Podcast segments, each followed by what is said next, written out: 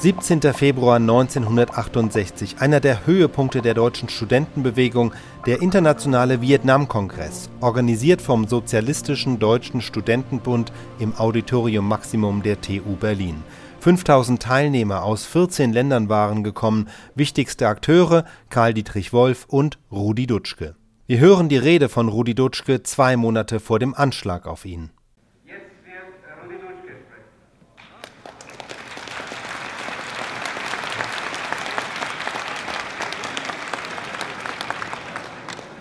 Genossinnen und Genossen, ich denke, es ist notwendig, in dieser dritten Ebene, die wir jetzt diskutieren, der antiimperialistische Kampf in den Metropolen, auch zu problematisieren, unsere Situation und Klarheit zu gewinnen über die Aufgaben, über die Schwere unseres Kampfes, aber über die Möglichkeiten unseres Kampfes. Jede radikale Opposition gegen das bestehende System, das uns mit allen Mitteln daran hindern will, Verhältnisse einzuführen, unter denen die Menschen ein schöpferisches Leben ohne Krieg, Hunger und repressive Arbeit führen können, muss heute notwendigerweise global sein. Die Globalisierung der revolutionären Kräfte ist die wichtigste Aufgabe der ganzen historischen Periode, in der wir heute leben und an der menschlichen Emanzipation arbeiten.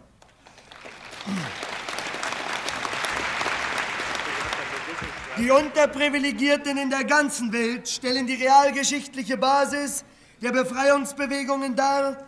Darin allein, in dieser Massenhaftigkeit und weltweiten Kampftätigkeit, liegt der subversiv sprengende Charakter der internationalen Revolution.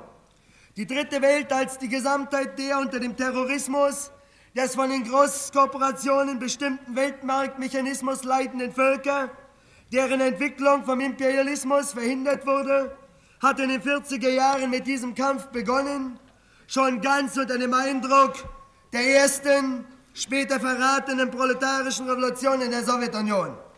Entsch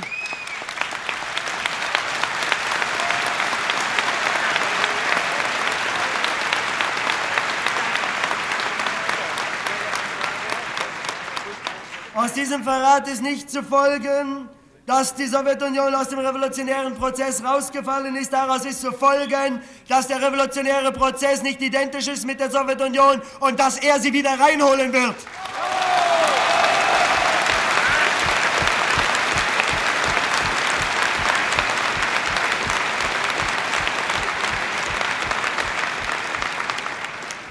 Entscheidender Unterschied der ersten proletarischen Revolution in der Sowjetunion und den Revolutionen in der dritten Welt ist die Massenhaftigkeit der Revolution und die Dauer des revolutionären Prozesses, der auch in der Theorie schon als permanenter begriffen wurde.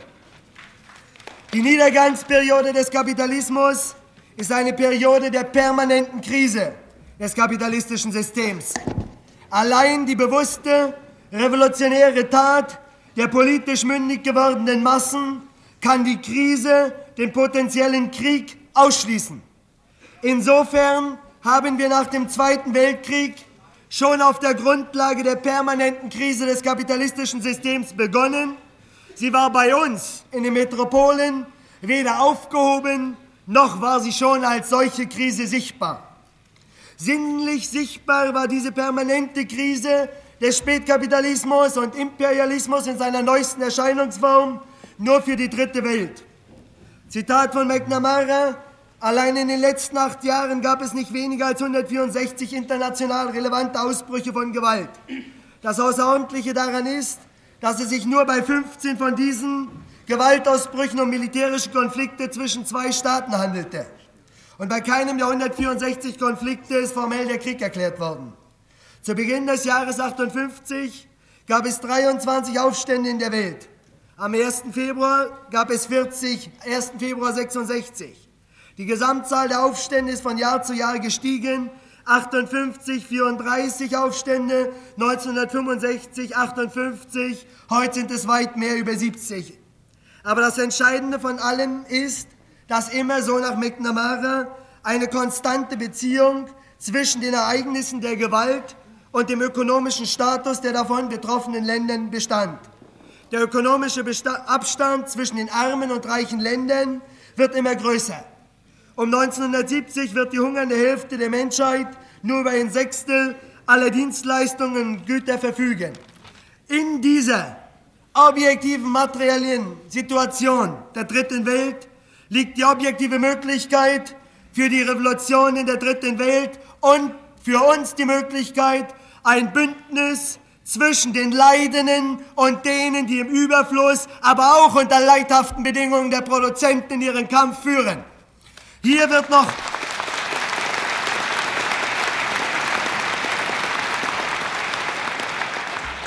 In McNamaras Worten wird noch einmal ganz klar und unzweideutig begriffen, worum es geht.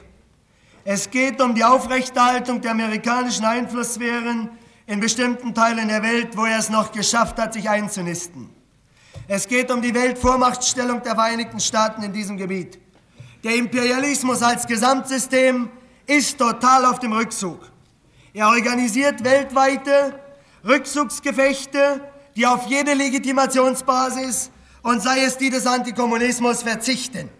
Ihre einzige Legitimation, und die hat in der Tat Realitätscharakter, ist die blanke und brutale Gewalt, die der US-Imperialismus Tag für Tag an allen Ecken der Welt anwenden muss, um zu versuchen, die nicht mehr zu zerschlagenen sozialrevolutionären Bewegungen noch in Grenzen halten zu können. Der deutsche Imperialismus hat durch seine Niederlagen im Ersten und Zweiten Weltkrieg entscheidenden ökonomischen, politischen und ideologischen Boden verloren. Dem entsprach in widersprüchlicher Form der Zersetzungsprozess der revolutionären Tendenzen der deutschen und internationalen Arbeiterbewegung. In der falschen Alternative von Kapitalismus und Stalinismus, die die Sozialdemokraten in der BDR auch nach dem Zweiten Weltkrieg nicht als falsche Alternative erkannten, erfolgte die systematische und langanhaltende Integration eines Großteils der lohnabhängigen Massen in das System von Konzessionen, was gerade den Spätkapitalismus bis zum jetzigen Ende der Rekonstruktionsperiode der Hochkonjunktur auszeichnete. Die lang andauernde Hochkonjunktur wurde, das soll nicht verschwiegen werden, sogar von Sozialisten als Zeichen der mehr oder weniger widerspruchslosen Qualität des stabilisierten Kapitalismus falsch verstanden. Der revolutionäre deutsche Sozialismus verschwand historisch von der politischen Bühne nach dem Zweiten Weltkrieg, um erst nach 20 Jahren in einzelnen Abteilungen der Studentenschaft, einzelnen Fraktionen der Lohnabhängigen in Industrie und Verwaltung und den Gruppen von Schülern wieder geschichtliche Realität zu gewinnen. Die marxistische die marxistische Theorie individualisierte sich, verlor damit nach dem Zweiten Weltkrieg für lange Zeit ihren praktisch kritischen, ihren wirklich subversiven Kern. Die Konzeption der Parteiorganisation als Institutsakademie, in der die universellen Revolutionäre sich allseitig schöpferisch ausbilden und in permanenter Wechselwirkung zur revolutionären Praxis stehen, verflüchtigte sich ins Reich der utopischen Nebelbildungen. Die Bundesrepublik heute am Ende des sogenannten Wirtschaftswunders, das heißt nach der vollen Ausschöpfung der vorhandenen qualitativen und quantitativen Arbeitskräfte und Berufsstruktur, zeichnet sich gerade dadurch aus, dass die hohen unproduktiven Staatsausgaben, die Subventionen, die die sich etablierende Staatsmaschine im Laufe der Prosperitätsperiode leicht an die Interessenbörse, an die Interessenten dieser Börse geben konnte, am Ende der Rekonstruktionsperiode heute plötzlich als zusätzliche, zumeist unproduktive Ausgaben als für die Weiterentwicklung der kapitalistischen Ökonomie gefährliche Totgewichte als tote Kosten der kapitalistischen Produktion erscheinen. So entsteht das, was wir begreifen müssen als Strukturkrise, entsteht eine völlig neue Periode des westdeutschen Kapitalismus. Die Milliarden, die Milliarden unrentabler Investitionen in die Ausbildungssphäre, Bau neuer Universitäten, Schulen, Berufsschulen, Ingenieurschulen etc., die für die Schaffung einer qualitativen neuen Arbeitsstruktur unerlässlich wären, sind in der jetzigen Phase des westdeutschen Kapitalismus nicht ohne inflationäre Verschärfung disponibel. Hinzu kommt die Tatsache, dass die widersprüchliche Einheit des Gesamtapparats von Oligopolen, staatlich-gesellschaftlicher Bürokratie, Parteien, Interessenverbänden durch keinen beherrschenden Willen wirklich gesamtgesellschaftlich geleitet wird. An die Stelle, und ich möchte hier ein bisschen systematischer werden, denn wir brauchen im leninischen Sinne des Wortes nicht nur Agitation, sondern auch Propaganda. Darum etwas bei Lenin, bei Lenin heißt Propaganda Versuch einer systematischen Entfaltung von Theorie. An die Stelle der Konkurrenz der Privaten sind im Spätkapitalismus die Marktabsprachen der korporierten Eigentümer getreten. Dahinter liegt die Vergesellschaftung, das, was Marx als widersprüchliche, widersprüchlichen Prozess der Vergesellschaftung im Kapitalismus gekennzeichnet hat.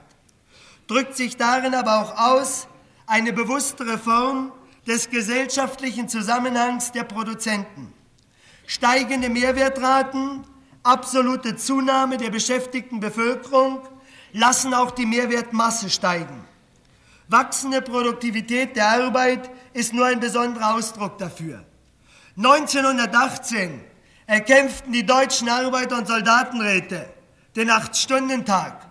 Heute nach einer 50-jährigen ungeheuren Entfaltung der Produktivkräfte und der Produktivität der Arbeit schuften unsere lohnabhängigen Massen, die proletarischen Massen, die anderen Massen in den anderen Bereichen der Gesellschaft lumpige vier bis fünf Stunden weniger pro Woche.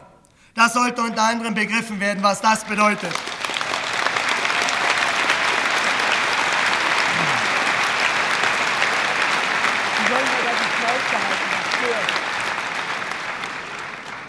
Diese ständig steigende Mehrwertmasse, die den Produzenten vorenthalten wird, wird für den Akkumulationsprozess des Kapitals bereitgestellt.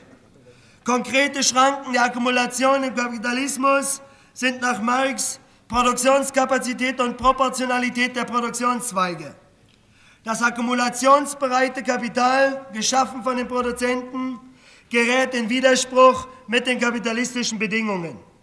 Der Kapitalismus versucht durch technischen Fortschritt künstlich geschaffene Bedürfnisse, wobei der Begriff des technischen Fortschritts nicht fortschrittlich ist, denn im heutigen kapitalistischen Begriff des technischen Fortschritts liegt die direkte systematische Verschleißkampagne des Kapitals, um Arbeitszeitverkürzung nicht durchführen zu wollen.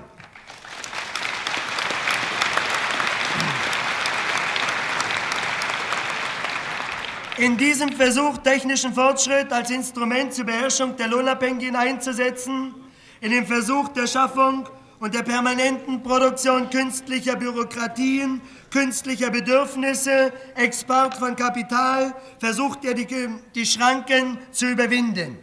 Der permanente Hunger nach Verwertungsmöglichkeiten für das Kapital ist noch immer und wird immer, solange das Kapitalverhältnis existiert, der Motor der kapitalistischen Entwicklung sein. Profitmaximierung und Abhängigkeit der lohnabhängigen Massen sind die entscheidenden Strukturmomente jedes Kapitalismus, in welcher Form auch immer. Insofern, insofern die Ausdehnung des äußeren Feldes der kapitalistischen Produktion, um mit Rosa Luxemburg zu sprechen, immer schwerer wird, die Aufteilung der Welt ist schon längst beendet und die dritte Welt hat ihren Kampf begonnen, wird dieser falsche technische Fortschritt immer mehr zum entscheidenden Akkumulationsmotor im Kapitalismus. Allerdings gibt es sogar auch hier immanente Schranken des Kapitals. Immer weniger Produktionszweige im Kapitalismus sind noch nicht voll durchindustrialisiert. Gewissermaßen werden heute nur noch ganz neue Industrien zum bestimmenden Träger des Akkumulationsprozesses. Das heißt, wir haben immer mehr Akkumulations- akkumulationsunfähige Industriezweige, die kapitalgesättigt sind und das heißt also zum Beispiel Landwirtschaft, das heißt Textil, das heißt Bergbau unter ganz widersprüchlichen Bedingungen, das heißt schließlich auch diejenige Industrie, die immer weniger in der Lage ist, Mehrwert zu bringen, also die Form der landwirtschaftlichen Produktion. Der zumeist, bitte, Vietnam, die Totenkosten, die tagtäglich in Vietnam existieren, produziert werden, täglich wohl 55 Millionen Dollar, sind Kosten, die in der Tat, die in der Tat für den Kapitalismus gefährlich werden können. Aber vielleicht kann der Genosse Steinhaus in einem Diskussionsbeitrag dazu noch Stellung nehmen, im Augenblick sich nur als Risse in der amerikanischen Ökonomie andeuten, noch nicht als aktuelle Krise. In der Tat sind diese Kosten gefährlich für den Spätkapitalismus. Diesen neuen Industrien stehen also in zunehmendem Maße akkumulationsunfähige Wirtschaftszweige gegenüber. Sie drücken aus die ökonomischen Todgewichte der kapitalistischen Gesellschaft, zeigen auch an die objektiven Schranken der Akkumulation, hemmen eine widersprüchliche Entfaltung der kapitalistischen Produktion. Die Entfaltung einer immer höheren Produktivität der Arbeit auf der Grundlage des technischen Fortschritts lässt aber dennoch den Akkumulationsfonds ständig wachsen. Dieses Wachstum der physischen Stilllegungen, Vorratsvernichtung und Krieg, nämlich das Anwachsen der physischen Kapitalvernichtung und der funktionalen Kapitalvernichtung, wie Kapitalausgaben für unproduktive Zwecke, also künstliche Bürokratien, unausgenutzte Kapazitäten, strukturelle Arbeitslosigkeit, systematische und strukturelle Manipulation, all diese Formen der ungeheuren Kapitalvernichtung im Spätkapitalismus zeigen für uns alle, systematisch und für jeden einsichtig die Überfälligkeit und totale Verrottung des Spätkapitalismus an.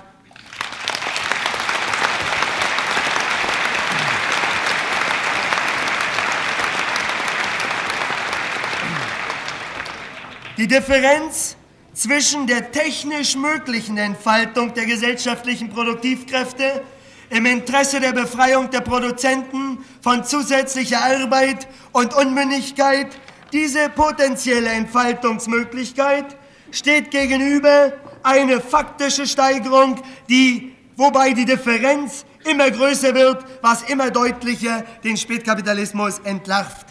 Der kapitalistische Staat muss immer deutlicher als Regulator und ökonomische Potenz eingreifen, um überhaupt noch das System als System kapitalistisch zu erhalten. Dennoch hat Marx mit seinem Satz aus Kapital 3 recht. Der letzte Grund aller wirklichen Krisen bleibt immer die Armut und Konsumptionsbeschränkung der Massen gegenüber dem Trieb der kapitalistischen Produktion, die Produktivkräfte so zu entfalten, als ob nur die absolute Konsumptionsfähigkeit der Gesellschaft ihre Grenze bilde. Das bleibt immer noch, das ist das Thema, antiimperialistischer Kampf in den Metropolen.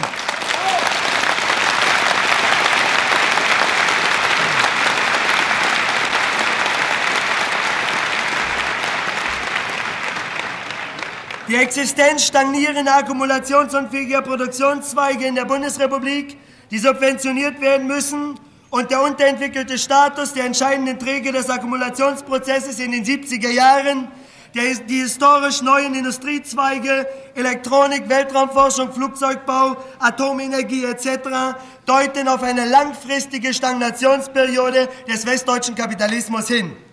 Die allgemeine Einschätzung der sozialökonomischen Situation der Bundesrepublik und Westberlins bildet die Voraussetzung für eine politisch-strategische Diskussion über den Prozess der bundesrepublikanischen Umwälzung im Kontext der internationalen Auseinandersetzung zwischen Revolution und Konterrevolution.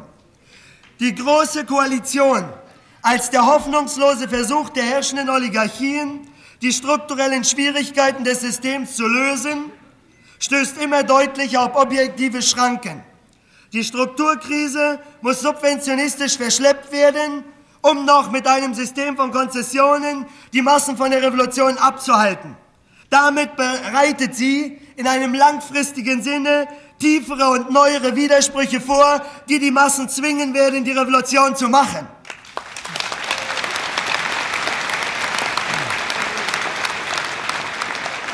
Wir können die Große Koalition als die neue Ordnungspartei begreifen, deren einziger Sinn es ist, die lohnabhängigen Massen in Unmündigkeit zu halten, auf sie die Kosten der Strukturkrise abzuwälzen.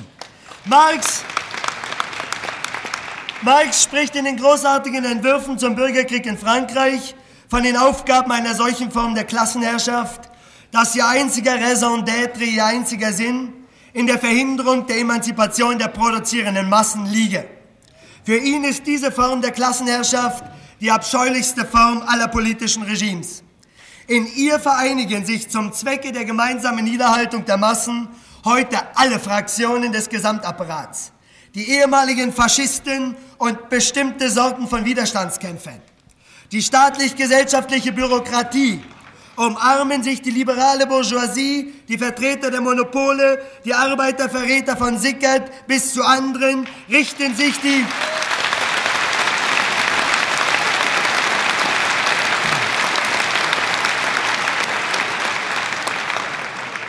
richten sich die Manipulationszentren ein, und zwar die Manipulationszentren von Augstein über die Zeit bis zu Springer.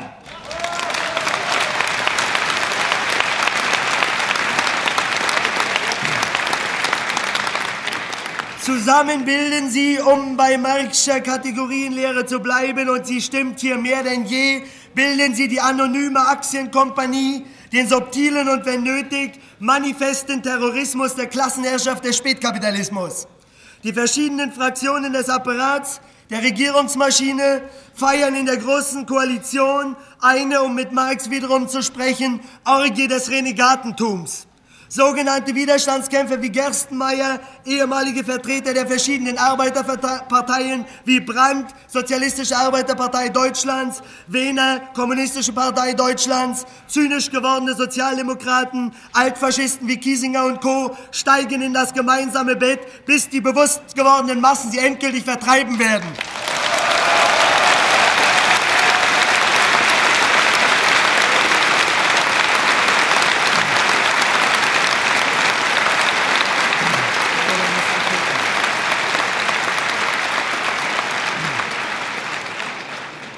Diese spätkapitalistische Grundstruktur ist integraler Bestandteil des heutigen Imperialismus. Der heutige Imperialismus als konkrete Totalität der internationalen kapitalistischen Interessensphären bildet stärker als früher eine widersprüchliche Einheit, in der eindeutig die US-Interessen dominieren. Der westdeutsche Imperialismus hat wichtige Hilfsfunktionen übernommen. Er stützt seit Jahren durch den Devisenausgleich den US-Dollar leistet in Taiwan und Südvietnam zum Beispiel intensive sogenannte ökonomische und paramilitärische, genauer, wie Sie es sagen, humanitäre Hilfe, nichts anderes im Sinn, um dort in Taiwan und in Südvietnam mitzuhelfen an der Zerschlagung aller Ansätze der sozialrevolutionären Bewegungen. In Vietnam zu spät. In Taiwan wird es nicht mehr lange dauern, bis endgültig Taiwan wieder zur Volksrepublik China gehört.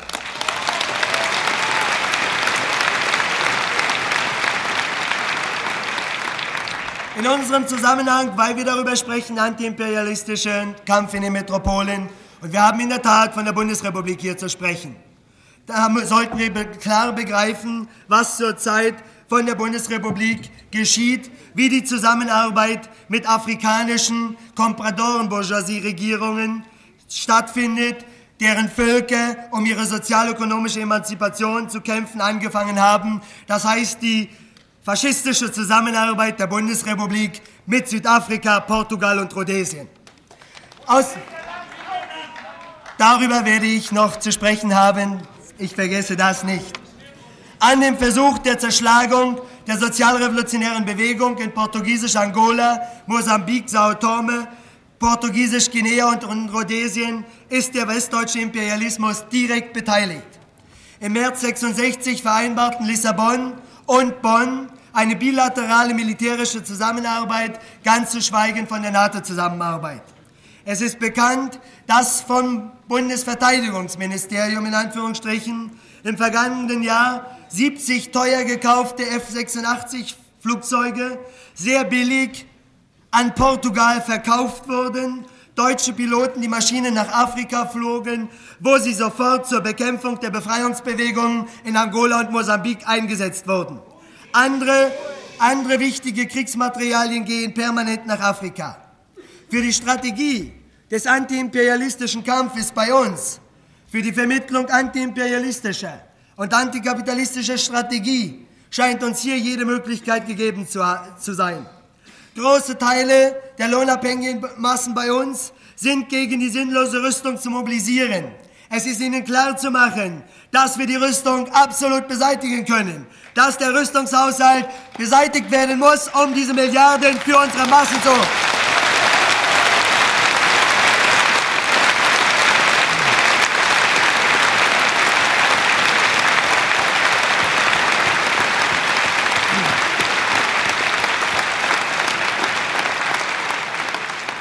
sollte deutlich gesagt werden, die Bundeswehr und die paramilitärischen Verbände in Westdeutschland und Westberlin haben nur noch eine einzige Aufgabe in der historischen Periode, in der sie jetzt sind. Zu verhindern die Revolution in Deutschland, nichts anderes.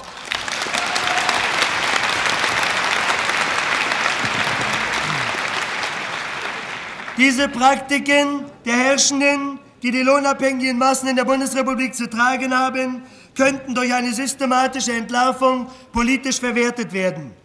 Um die Entlarvung zu ermöglichen, scheint uns der Aufbau von einer Dokumentationszentrale hier in West-Berlin notwendig zu sein, und zwar über den Missbrauch der Wissenschaften zu Kriegs- und Unterdrückungszwecken im, im Spätkapitalismus. Bravo.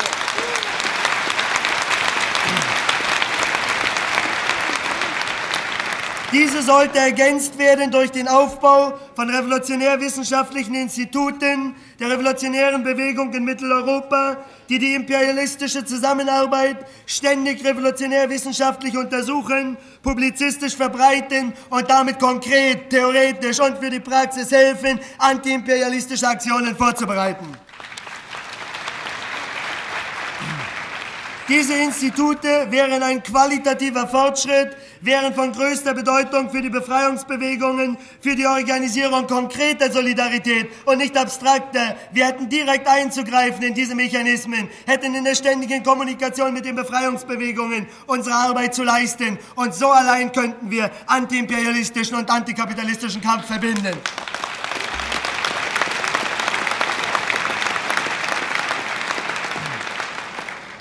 Uns ist es weder für Portugal, noch für Spanien, noch für Griechenland, noch für die anderen imperialistischen Versuche in Südafrika, die Emanzipationsbewegungen zu zerschlagen. Uns ist es bisher nicht gelungen, diesen notwendigen und möglichen Befreiungskampf in diesen Ländern und die Bundeswehrhilfe agitatorisch und propagandistisch zu verwerten. Die NATO, und das wäre genau der Begriff, für das, was wir zu tun haben. Die NATO ist die organisierte Zentrale des Imperialismus in Mittel- und Westeuropa zur Verhinderung der Emanzipation der produzierenden Massen. Innerhalb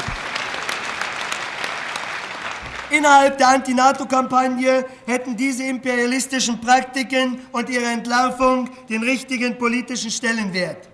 Diese Kampagne zur Zerschlagung der NATO ist nur sinnvoll möglich, wenn es uns überzeugend gelingt, die nationalen Kampagnen, in Anführungsstrichen national, denn der Kapitalismus ist schon lange nicht mehr national, bloß wir haben es noch nicht geschafft, uns zu internationalisieren, dass diese Kampagne nur dadurch sinnvoll möglich wird, dass wir diese sogenannten nationalen Kampagnen internationalisieren. Dass wir durch, dass wir durch, dass wir durch internationale Massenaktionen, die systematisch Desertion betreiben in den einzelnen Armeen und die subversive Aktionen gegen Kriegsmaterial der NATO vorbereiten und so mithelfen, dass zum Beispiel kein Kriegsmaterial aus Mitteleuropa nach Afrika, nach Asien, nach Südamerika und nach Vietnam gehen kann. Das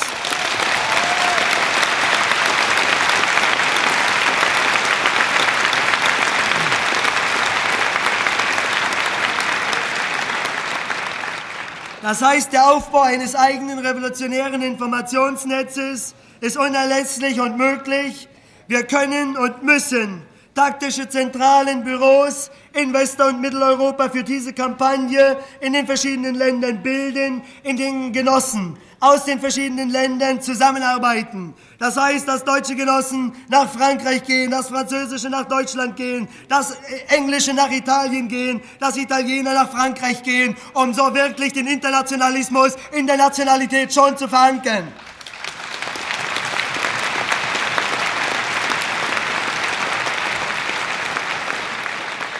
Auf gemeinsamen Aktions- und Diskussionskonferenzen könnte die theoretische und praktische Kontinuität gewährleistet werden. Dieser praktische Internationalismus findet seine materialistische Begründung im internationalen Charakter des Kapitals und seiner Herrschaft. Die revolutionären Jugendorganisationen haben in der Geschichte der Arbeiterbewegung in den Perioden, in denen die produzierenden Massen ihren Kampf noch nicht als unerbittlich, unerbittlichen Klassenkampf direkt in der Aktualität der Revolution aufgenommen haben, haben immer in der Vergangenheit als erste diesen notwendigen Internationalismus begonnen. Der Grundwiderspruch zwischen Lohnarbeit und Kapital im internationalen Rahmen wird nach unserer Meinung in der jetzigen Periode besonders stark durch den internationalen Kampf zwischen Revolution und Konterrevolution bestimmt. Daraus folgt keine abstrakte Negation der verschiedenen Widerspruchsebenen, genauer der verschiedenen Sphären in der Produktion, Konsumtion und Zirkulationsebene, in denen Widerspruchsebene, in denen Widersprüche in unseren Ländern, das heißt konkret auch bei uns, aktualisiert werden können. Es ist uns gelungen, in der Universität primär, aber auch außerhalb der Universität, Zigtausende von Menschen, genauer von Lohnabhängigen, Schülern, Arbeitern und auch Studenten gegen den US-Imperialismus in Vietnam zu mobilisieren. Das war und ist eine Produktivkraft für die Mobilisierung von breiten Minderheiten in den spätkapitalistischen Ländern, genauer in der Bundesrepublik, denn wir arbeiten unter spezifischen Bedingungen. In Italien, Frankreich gibt es breite Massenbewegungen, zwar in widersprüchlicher kommunistischer Form, aber die Aufgabe der Genossen in Westeuropa ist es gerade, diese Massenhaftigkeit der Kommunisten in den Parteien als objektive Möglichkeit zu, äh, zu begreifen, in ihnen zu arbeiten, aus sie herauszusprengen, die revolutionären Massen und den konkreten Kampf zu beginnen und ihn nicht von den KPs abwürgen zu lassen.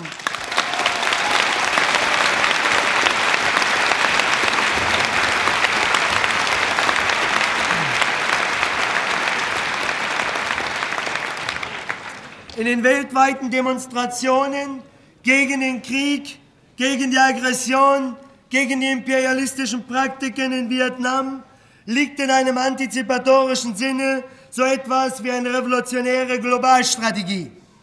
Eine ungelöste Frage allerdings für die Strategie der Linken in der Bundesrepublik ist die Verbreiterung des antiautoritären Lagers der Studenten, Schüler und Jugendlichen in die Richtung der die materielle Produktion beherrschenden Industriearbeiterschaft ist die Frage der potenziellen Gruppen, Schichten, Fraktionen und Elemente der lohnabhängigen Massen, ist die Frage nach der Industriearbeiterschaft als Proletariat.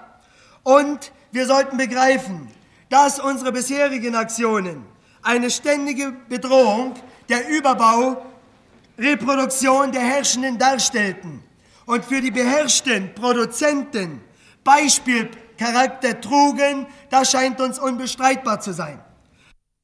Die Arbeiter, Lehrlinge, Angestellte, Schüler, Studenten, Intelligenzler in ihren, haben in ihren und unseren Aufklärungsveranstaltungen und besonders in den Massenaktionen auf den Straßen gegen die autoritäre staatliche Gewaltmaschine, antiautoritäre Verhaltensweisen lernen können, haben sie gelernt und praktizieren sie auch immer deutlicher in ihrer eigenen Sphäre, dort wo noch unerkannte und noch nicht politisierte Widersprüche im Betrieb, in der Kirche, in der Verwaltung, überall muss der Widerspruch entfaltet werden, kann entfaltet werden. Durch Basisgruppen in den Betrieben speziell wird es möglich sein, die autoritäre Struktur, die Hierarchie der Betriebe als politisierbar zu begreifen, politisch zu wenden und so etwas wie Arbeiterkontrolle, Selbstverwaltung der Produzenten über die Produktionsmittel in der Produktionsebene durchzusetzen.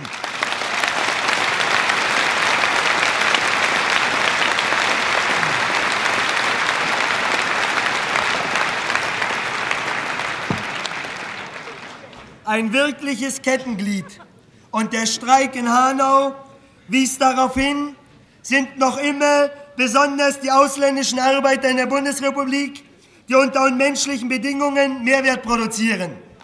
Diese disponible Reservearmee des westdeutschen Kapitalismus ist darum subversiv, weil sie die lebendige internationale materialistische Basis der Revolution für Europa konkret in den je einzelnen Ländern, das heißt hier in der Bundesrepublik, vermittelt.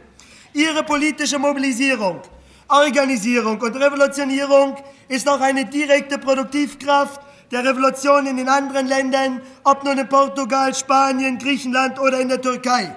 Und die griechischen, spanischen, türkischen und portugiesischen Faschisten haben Angst vor der Rückkehr organisierter revolutionärer Massen in ihres eigenen Landes. Materialistisch vermittelt ist das durch die ökonomische Situation der Länder dieser Länder wie Griechenland, Spanien, Portugal, die die Arbeiter nicht mehr absorbieren können. Wir haben zu diesen Arbeitern zu gehen, zu lernen von ihnen, zu erklären, zu organisieren und uns als bürgerliche Intellektuelle endlich zu negieren, den Weg und den Dialog zu den Massen konkret zu finden.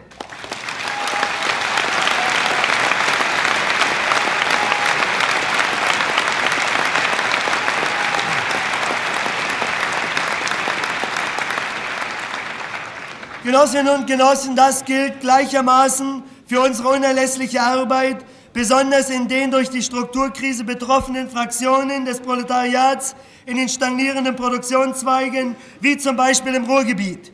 Der Mythos von der NPD im Ruhrgebiet ist der Mythos der Herrschenden. Die historische Funktion des Faschismus war, die proletarische Revolution zu verhindern. Die NPD hat diese Chance nicht mehr. Sie ist eine konsumfaschistische Partei des Spätkapitalismus.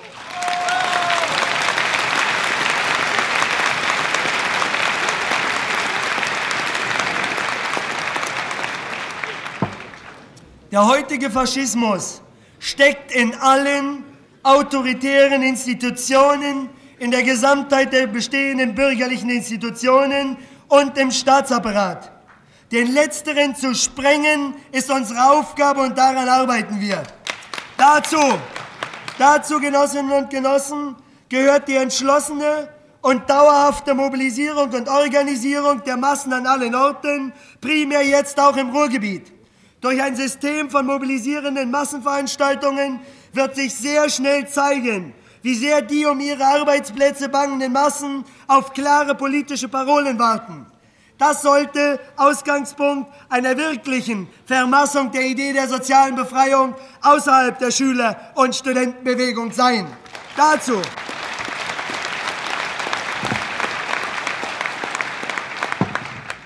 Dazu gehört gleichermaßen die immer dringender werdende solidarische Zusammenarbeit mit den Einzelgewerkschaften, die entschlossen sind, einen Lohnstopp mit allen Mitteln politisch und ökonomisch entgegenzutreten.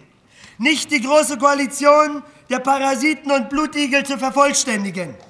Wir wünschen und kämpfen für eine antiautoritäre und damit antifaschistische Einheitsfront aller Gruppen, Organisationen und Individuen aus allen Sphären der Gesellschaft mit dem Ziel, eine antiautoritäre, das heißt freie Gesellschaft als direkte Herrschaft der Produzenten über die Produktionsmittel zu erkämpfen. Das allein wäre die Auflösung und Vernichtung der Widersprüche des Kapitals, wäre die freie, die revolutionäre und damit wahrhaft sozialistische Gesellschaft.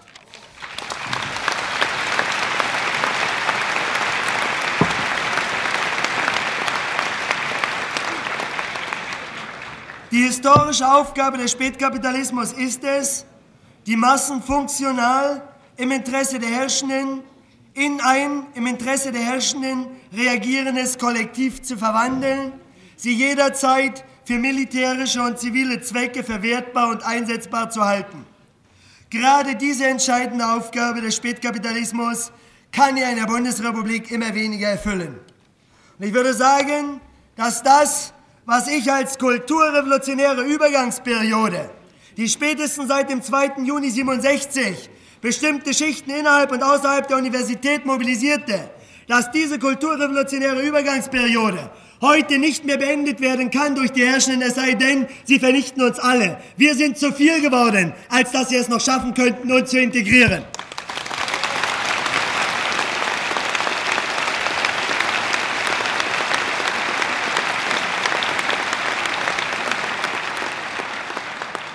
Systematisch wichtig für eine sozialrevolutionäre Strategie in der Bundesrepublik muss sein zu begreifen, dass das System des Spätkapitalismus nicht auf eine aktive, selbsttätige, bewusste Massenbasis zurückgreifen kann.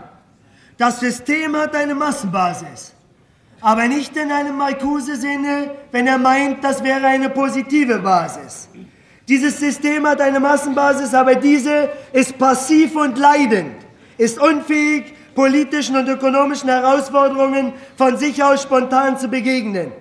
Der heutige Faschismus ist nicht mehr manifestiert in einer Partei oder in einer Person, er liegt in der tagtäglichen Ausbildung der Menschen zu autoritären Persönlichkeiten, er liegt in der Erziehung, kurz in der bestehenden Totalität der Institutionen. So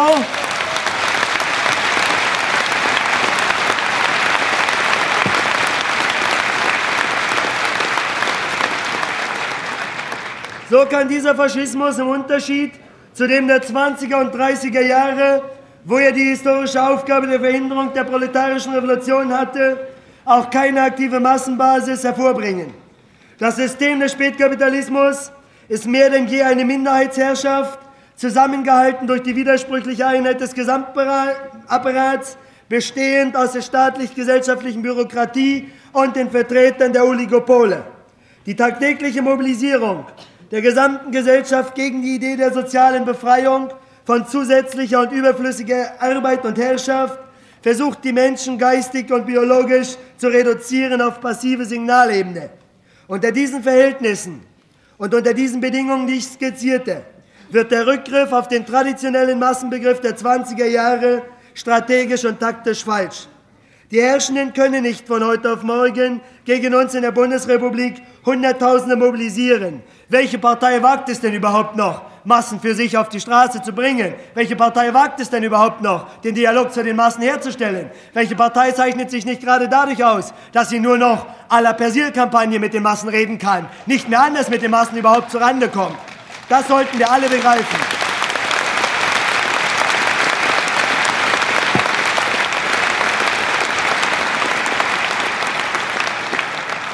Und es sollte einfach begriffen werden, dass unsere Aktionen, und das waren in der Tat permanente in den letzten Monaten und Wochen, wo gab es organisierte Gegendemonstrationen?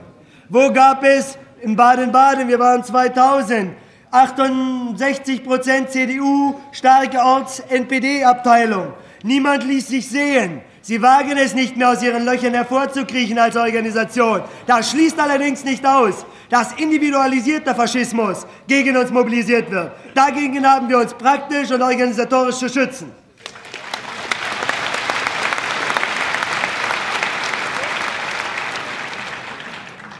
Ganz im Gegensatz dazu, im Gegensatz zum Spätkapitalismus, ist es uns revolutionären Sozialisten heute in der Bundesrepublik möglich geworden, durch ein System von systematischer Aufklärung und durch ein System von Aktionen eine durchaus schon massenhafte Mobilisierung zu erreichen.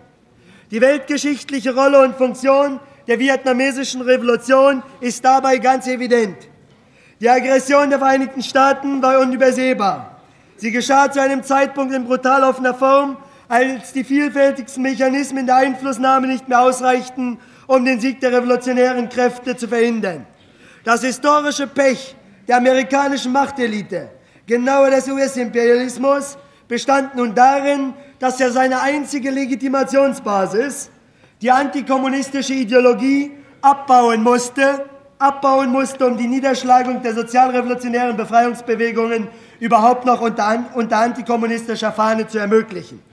Dieser scheinbare Widerspruch löst sich auf, wenn wir begreifen, dass die Anerkennung der Koexistenzideologie der Sowjetunion durch den Imperialismus geschah, um wenigstens in Mittel- und Westeuropa eine ruhige Zone des Systems zu erhalten, um einen freien Rücken für die kurzfristige und effektive Zerschlagung der revolutionären Bewegung der Dritten Welt zu erhalten.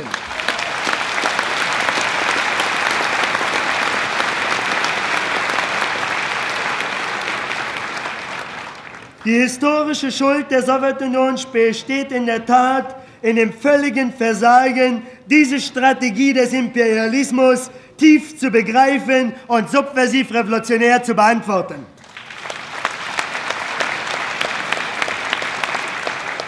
Die sich von Monat zu Monat, von Jahr zu Jahr steigernde Aggression des US-Imperialismus in Vietnam materialisierte sich in den hochentwickelten kapitalistischen Ländern, besonders bei uns, um mit Oskar Nick zu sprechen, als abstrakte Gegenwart der dritten Welt in den Metropolen, als geistige Produktivkraft im Bewusstseinsprozess über die Widersprüche der heutigen Welt.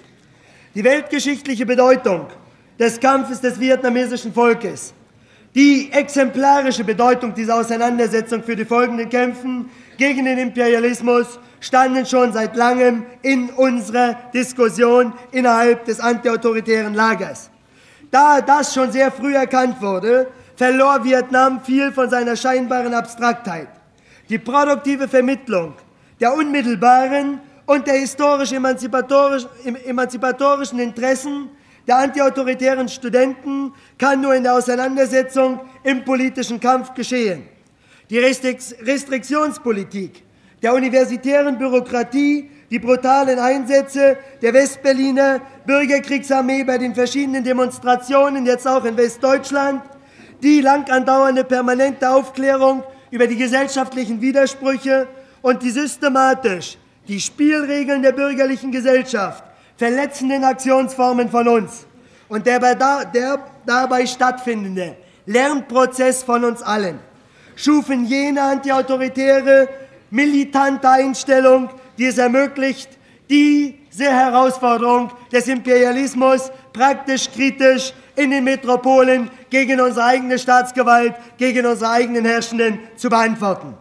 Geben wir uns allerdings keinen Illusionen hin. Das weltweite Netz, das weltweite Netz,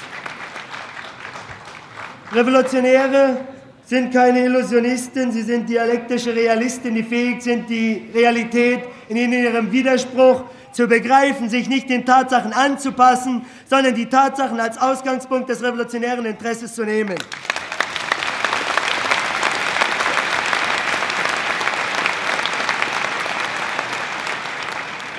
Das weltweite Netz der organisierten Repression, das Kontinuum der Herrschaft, lässt sich nicht so leicht aufsprengen. Der neue Mensch des 21. Jahrhunderts, um mit Guevara und Fanon zu sprechen, der die Voraussetzung für die neue Gesellschaft, für die freie sozialistische Gesellschaft darstellt, ist Resultat eines langen und schmerzlichen Kampfes, kennt ein sehr schnelles Auf und Ab der Bewegung. Temporäre, zeitweilige Aufschwünge werden durch nicht zu umgehende Niederlagen im taktischen Sinne abgelöst werden. Unsere kulturrevolutionäre Übergangsphase ist im klassischen Verständnis der Revolutionstheorie eine vorrevolutionäre Phase, in der Personen, Gruppen, Schichten, Individuen insgesamt sich noch manchen Illusionen hingeben, wie Marx in den Klassenkämpfen in Frankreich sagt, abstrakte Vorstellungen haben, sich utopistischen Projekten verschreiben, ist eine Phase, in der der radikale Widerspruch zwischen Revolution und Konterrevolution, zwischen der herrschenden Klasse in ihrer neuen Form und dem Lager der Antiautoritären und Unterprivilegierten noch nicht konkret und noch nicht unmittelbar sich auszutragen beginnt. Was für Amerika schon eindeutige Realität ist, hat auch für uns schon mit gewissen Modifikationen große Bedeutung. Es ist keine Zeit nüchterner, kalter, von der Praxis getrennter Reflexion, sondern eine Zeit der Mobilisierung. Die Aufgabe der Intellektuellen ist, mit der des Organisators der Straße, mit der des Wehrdienstverweigerers, mit der der lohnabhängigen Massen und deren Interessen insgesamt identisch. Mit dem Volk und mit den lohnabhängigen Massen endlich zu sprechen, zu arbeiten und nicht mehr über das Proletariat zu sprechen, sondern mit dem Proletariat zu sprechen.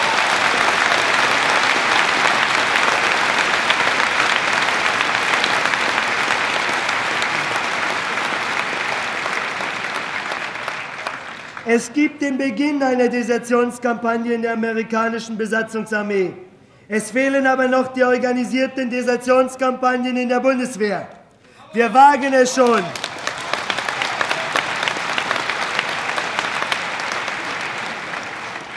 Wir wagen es schon, den amerikanischen Imperialismus anzugreifen, politisch anzugreifen.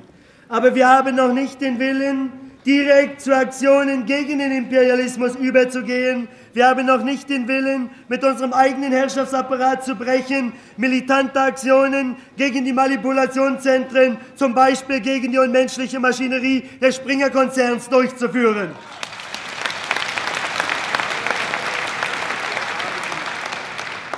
Genossen, Antiautoritäre, wir haben in der Tat nicht sehr viel Zeit.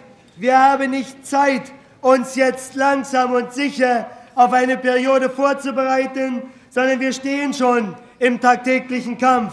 Und jeder hat sich mehr denn je direkt zu beteiligen, sich als Organisator in der Praxis zu bewähren, nicht auf eine Partei, mit einer Mitgliederpartei zu warten, sondern als Einzelner in der je spezifischen Sphäre zu organisieren, Zellen zu bilden, Basisgruppen zu bilden, Zirkel insgesamt, die Arbeitsgruppen, Projektgruppen, Aktivgruppen bilden. Das ist unsere Aufgabe. Nicht zu warten auf Godot, auf die neue sozialistische Partei, sondern konkret zu arbeiten an der Herstellung der Mobilisierung jedes Einzelnen, woraus dann auch eine Partei entstehen könnte. Aber die Partei ist nicht der Ausgangspunkt. Sie könnte genauer die Organisation, nicht die Partei im klassischen Sinne. Eine Organisation der Revolution in Mitteleuropa und Westeuropa ist Resultat des praktischen Kampfes und nicht Beginn einer bürokratischen Aktion.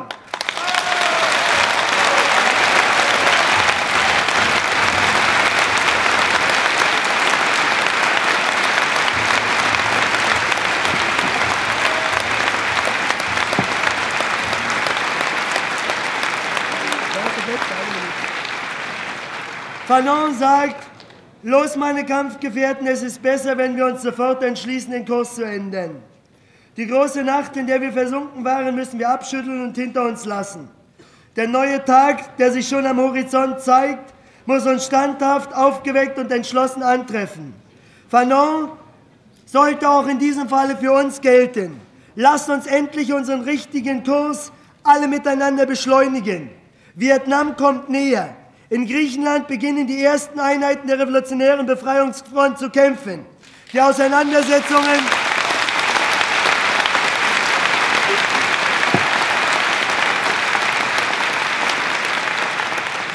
Die Auseinandersetzungen in Spanien spitzen sich zu.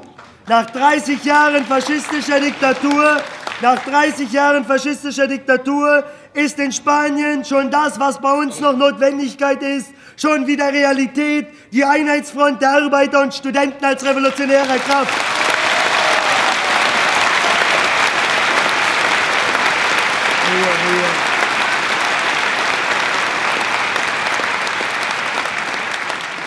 Die Bremer Schüler und Arbeiter haben angefangen und gezeigt, und andere haben sehr schnell begriffen, worum es geht, wie in der Politisierung unmittelbarer Bedürfnisse des Alltagslebens und seien es die banalen Fahrpreiserhöhungen, subversive Sprengkraft gegen den Staatsapparat entfaltet werden kann. Ihre Solidarisierung mit den lohnabhängigen Massen, die richtige Behandlung der Widersprüche und die Auseinandersetzungen mit der autoritär-militaristischen Polizei zeigen sehr deutlich, welche großen Möglichkeiten des Kampfes im System des Spätkapitalismus liegen.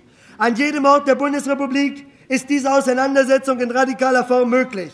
Es hängt von unseren schöpferischen Fähigkeiten ab, kühn und entschlossen die sichtbaren und unmittelbaren Widersprüche zu vertiefen und zu politisieren, Aktionen zu wagen, kühn und allseitig die Initiative der Massen zu entfalten. Die wirkliche revolutionäre Solidarität mit der vietnamesischen Revolution besteht in der aktuellen Schwächung und der prozessualen Umwälzung der Zentren des Imperialismus selbst. Unsere bisherige Ineffektivität und Resignation lag mit in der Theorie. Die Revolutionierung der Revolutionäre ist so die entscheidende Voraussetzung für die Revolutionierung der Massen. Es lebe, es lebe die Weltrevolution und die daraus entstehende freie Gesellschaft der ganzen Welt und nicht nur eines Dorfes.